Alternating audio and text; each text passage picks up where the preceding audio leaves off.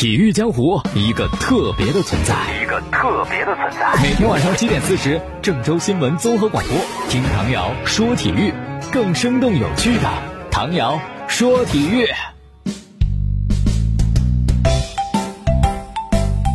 大家好，欢迎收听唐瑶说体育。今天凌晨零点二十分，国足是到苏州，呃，苏州驻地的酒店，然后呢就按照防疫规定进行集中的隔离。整个行程是在北京时间十四号的凌晨三点，从沙特的吉达起飞，当天下午的两点到的上海浦东国际机场。啊，这个距离真的很长，这飞机坐的很累啊，确实很累。然后经过核酸检测以后呢，去到指定的隔离酒店，等这个检测结果，得到入境的核酸检测结果全部合格以后，全都合格以后，然后呢，经过严格的闭环转运。在今天凌晨零点二分到了苏州驻地酒店，那还是要有一个集中的隔离、集中的训练啊、集中的备战。所以确实昨天就谈到他们的心理疏导，也应该是提到议事日程，是需要重视的。那么昨天呢有足协杯的比赛，国安的比赛结束以后，很多人吐槽北京国安，说这要不要太明显啊？就想放弃足协杯这个这个想法这么明显吗？一点不掩藏。点球是这么踢的吗？那国安的是对阵四川九牛，常规时间一比一，然后点球大战。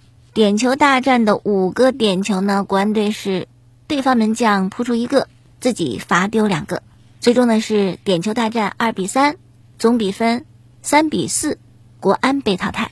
有人吐槽北京国安就是自己放弃，不想踢足协杯，也有人说没有外援的中超球队跟中乙、中甲也没有什么大区别。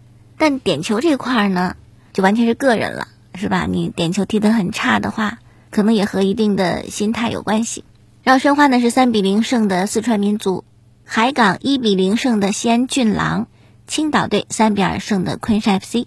对阵情况也出来了，下轮我们说一些就是大家比较关注的吧，有强队的比赛。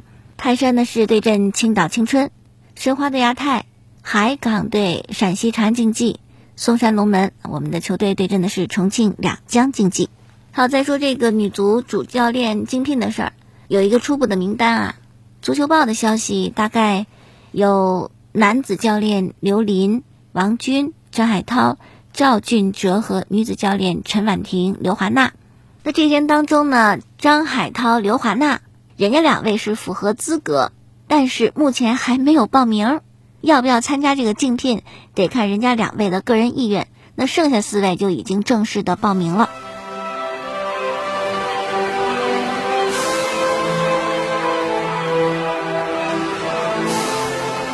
哎呀，女足主教练也不好干，为什么不好干呢？首先，对女足的投入关注都很低，关注低啊，还要好的成果。但现在女足呢？已经不是当年我们印象当中的女足，她没有那么好出好成绩，没有那么容易了。可是要求又高，要求高吧，你关心的还少，然后达不到预期的这样一个成绩，你就要下课，反正是挺不好干的。不过作为职业教练来讲，真的，你就应该有这种危机感，随时可能下课。为啥呢？因为作为一个主教练，你带队是吧？极少的是给你。极大的宽容，给你足够的时间，让你去折腾，让你去改变，让你去创新啊！充分相信你，极少，多数就是以成绩论。踢得好了，你就在这儿，连着输几场，联赛冠军要丢，大赛冠军要丢，那你就下课。所以，不论是国足主教练、女足主教练，还其他的一些国外的教练，都这样。不管是谁，不管你名气有多大，你的成绩没有达到大家预期。且不说你会不会真下课，但被球迷和媒体喊几声“你要下课”，太正常了。你要说你这都受不了，这声音不能听，肯定不成，是吧？你输了比赛，你还不让球迷喊几声“你下课”，喊几声这太正常了。我今天看那个董路的微博，就提到了米卢。那说起米卢，你怎么评价他？哇，好像是最成功的教练吧，唯一能够把国足带进世界杯的。而且他那套执教方式，什么快乐足球啊，态度决定一切呀，也都被大家追捧，认为金科玉律。但是，如果老球迷就在那个时间段，你跟着国足，了解整个过程，你会发现哪里呀？米卢就真那么受欢迎、受肯定吗？不是的。董路的微博就写道：米卢二零零年年初上任的时候，刚没几个月就被质疑，一直到二零零一年呃世预赛的小组赛，就喊国足解散，米卢下课，你根本不满意、不买账，甚至还被说这球队看不到一点希望。可是呢？又过了几个月，哎，打进世界杯了，哇！那个时候怎么夸米卢都行，什么词儿都用了，是吧？米卢就神神了。然后又过了半年多，真的去踢了世界杯小组赛，三战三负。再然后没然后了，下课走人了。所以这样一个剧本是几十年、几百年可能都不会变的。成王败寇，同一个人赢了比赛你就神。连输几场你就下课走人，搁谁身上都一样啊，颠扑不破的道理。另外呢，徐江也发了微博，就说国足踢得比较差，大家又回到老说的那个点，什么青训不好。对于大家的这个总结，徐江就认为不对，他就说这个是特别不要面子的逻辑，怎么就是国足踢得差就赖青训呢？你都规划那么多巴西人了。你还赖什么青训呢？你规划的目的不是为了短期的成绩要提高要好吗？现你短期成绩不好，只能说你规划有问题。你赖什么青训呢？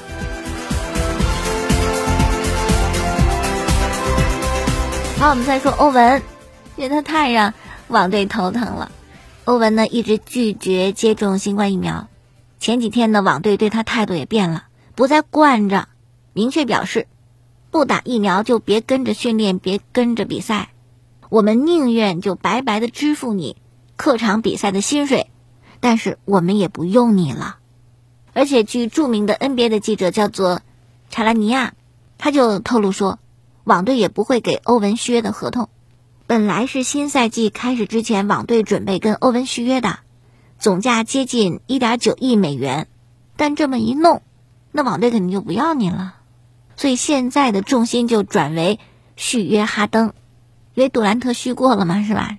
这哈登就赶紧留着，不能再走了。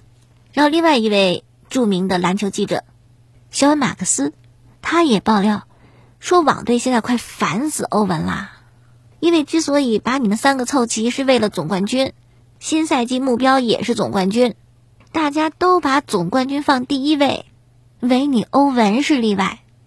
这个记者史密斯就讲了：“我跟你说吧，如果可以，网队愿意用一盒饼干交换欧文。哎，你看多不对等啊！把欧文送走，只得到一盒饼干，但就这样，他们都愿意做交易。为什么烦欧文？赶紧走人是吧？你不给我饼干，我就让你走；给了更好，就厌恶到极点。而且网队更怕的就是欧文一走，哈登也留不住，总冠军没什么戏嘛。”嗯，到别地儿去是吧？据说费城七六人一直关注哈登，而且哈登去网队之前，费城也是下家之一，只是因为火箭要价太高，费城是给不起或者犹豫一下才没成功。那现在网队情况，欧文这么一弄，可能还和冠军无缘，那哈登就不续约呗。明年夏天跳出合同成为自由球员，想去哪儿不行啊？所以网队现在也很担心哈登也会走啊，都赖欧文，你看你干的什么事儿？那么欧文呢？昨天在社交媒体开了直播，也确实该出来说几句啊，就讲了。首先呢，我不会退役，说我要退役的传闻那是假的。同时还解释了他不接种新冠疫苗的原因，就说：哎，我们每个人都有权利去做自己想要去做并且认为正确的事儿。那我现在想做的就是我要不接种这个新冠疫苗，我没什么错啊，我也没有伤害别人。同时呢，欧文在。早些时候吧，上个月还有一场直播，那个直播呢，他是辩护了他为什么不接种新冠疫苗。他拿出了一张纸，像从笔记本上撕下来的。通常像我是吧，我要从笔记本上撕东西，我会拿尺子比着，就撕的特别齐。但欧文那个明显的随手一撕，那个边儿啊，就跟海岸线似的，弯弯曲曲的，看起来很不正规。一页纸上有些字，欧文就说：“这个是我获得的。”疫苗豁免的承诺，我可以不接种的呀。但对于这个早期的直播，网队的媒体呢就说了，没证据表明欧文申请过豁免权呢。反正我看也挺不正规的，一张纸上写些字儿，你好歹有个公章啥的。这谁豁免的你？这都很奇怪嘛啊！那目前的 NBA 还没有宣布对欧文有疫苗豁免的承诺，但也没有说拒绝欧文获得疫苗豁免的承诺，反正就是没态度。现在。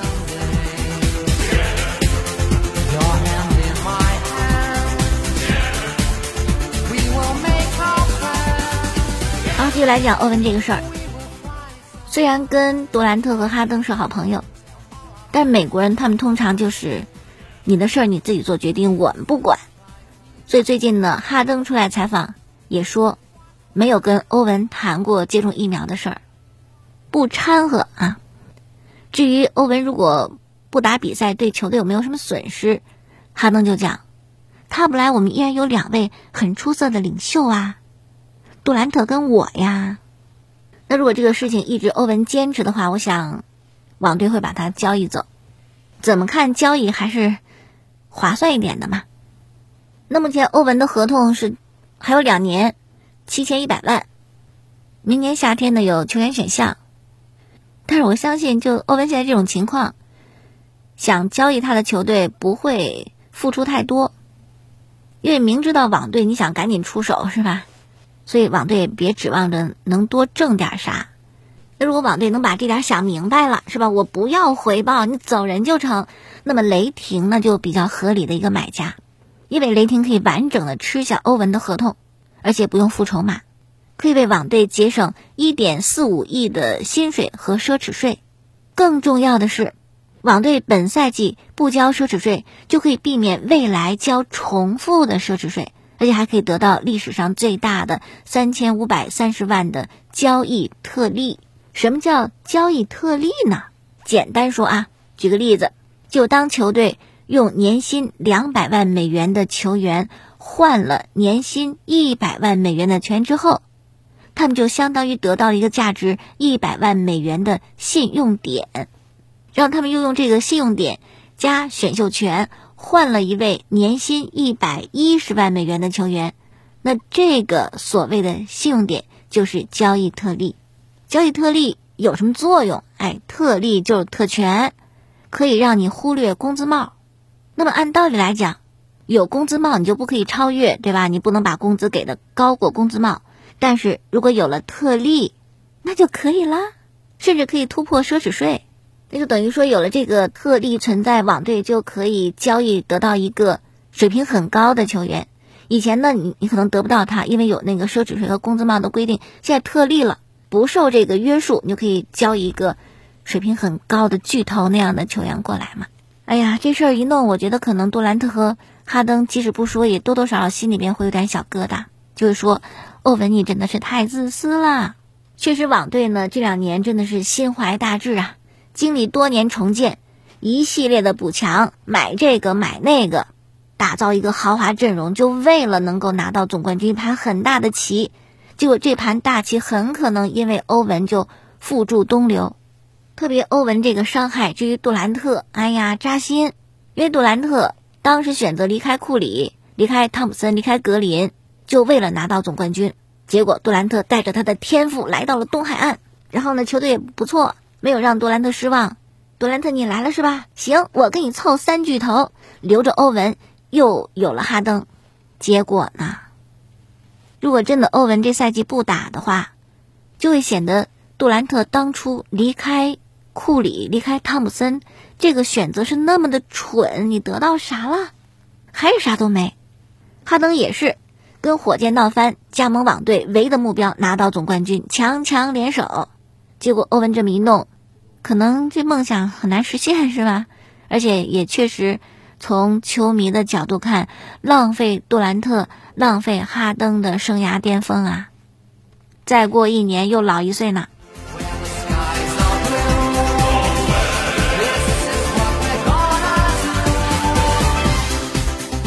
下面说足球啊，就如果一个人下定决心干件事儿的话，你真的很难去改变他，很难有扭转他的一些想法，比如姆巴佩。那就是一门心思要去皇马。你大巴黎给的薪水再高，你有内马尔有梅西，我也不待着，就得走。目前情形看呢，有可能就是赛季结束，姆巴佩呢自由身就走人了，大巴黎一分钱的转会费捞不着。就算今年大巴黎拿到欧冠冠军，姆巴佩也得走。为啥呢？因为真要拿到欧冠冠军，那大巴黎的队内评一评，谁最厉害、最有功劳、贡献最大、荣誉最该给他一二三，估计姆巴佩排不到第一，因为有梅西还有内马尔嘛。但如果去了皇马，皇马拿到欧冠冠军，恐怕没有人跟姆巴佩争，所以这是他离队的一个很大的原因。我要当这个球队的真正大哥啊！好，再一事呢，就是今天，英格兰职业足球运动员协会英超九月最佳球员是给到了萨拉赫，利物浦的前锋。那这个呢，跟英超官方评的不一样，英超官方九月给的是 C 罗，而在这个运动员协会呢是萨拉赫。而且是压倒性的优势拿到第一。再看阿扎尔，在切尔西呢是当仁不让的绝对核心，也是想加盟皇马。到了皇马以后一路下滑，目前身价两千五百万，而他最高的时候呢是一点五亿，两千五百万之前是四千万，可以说跌的还挺多的。也很奇怪，在切尔西好好的，到了皇马又说长胖。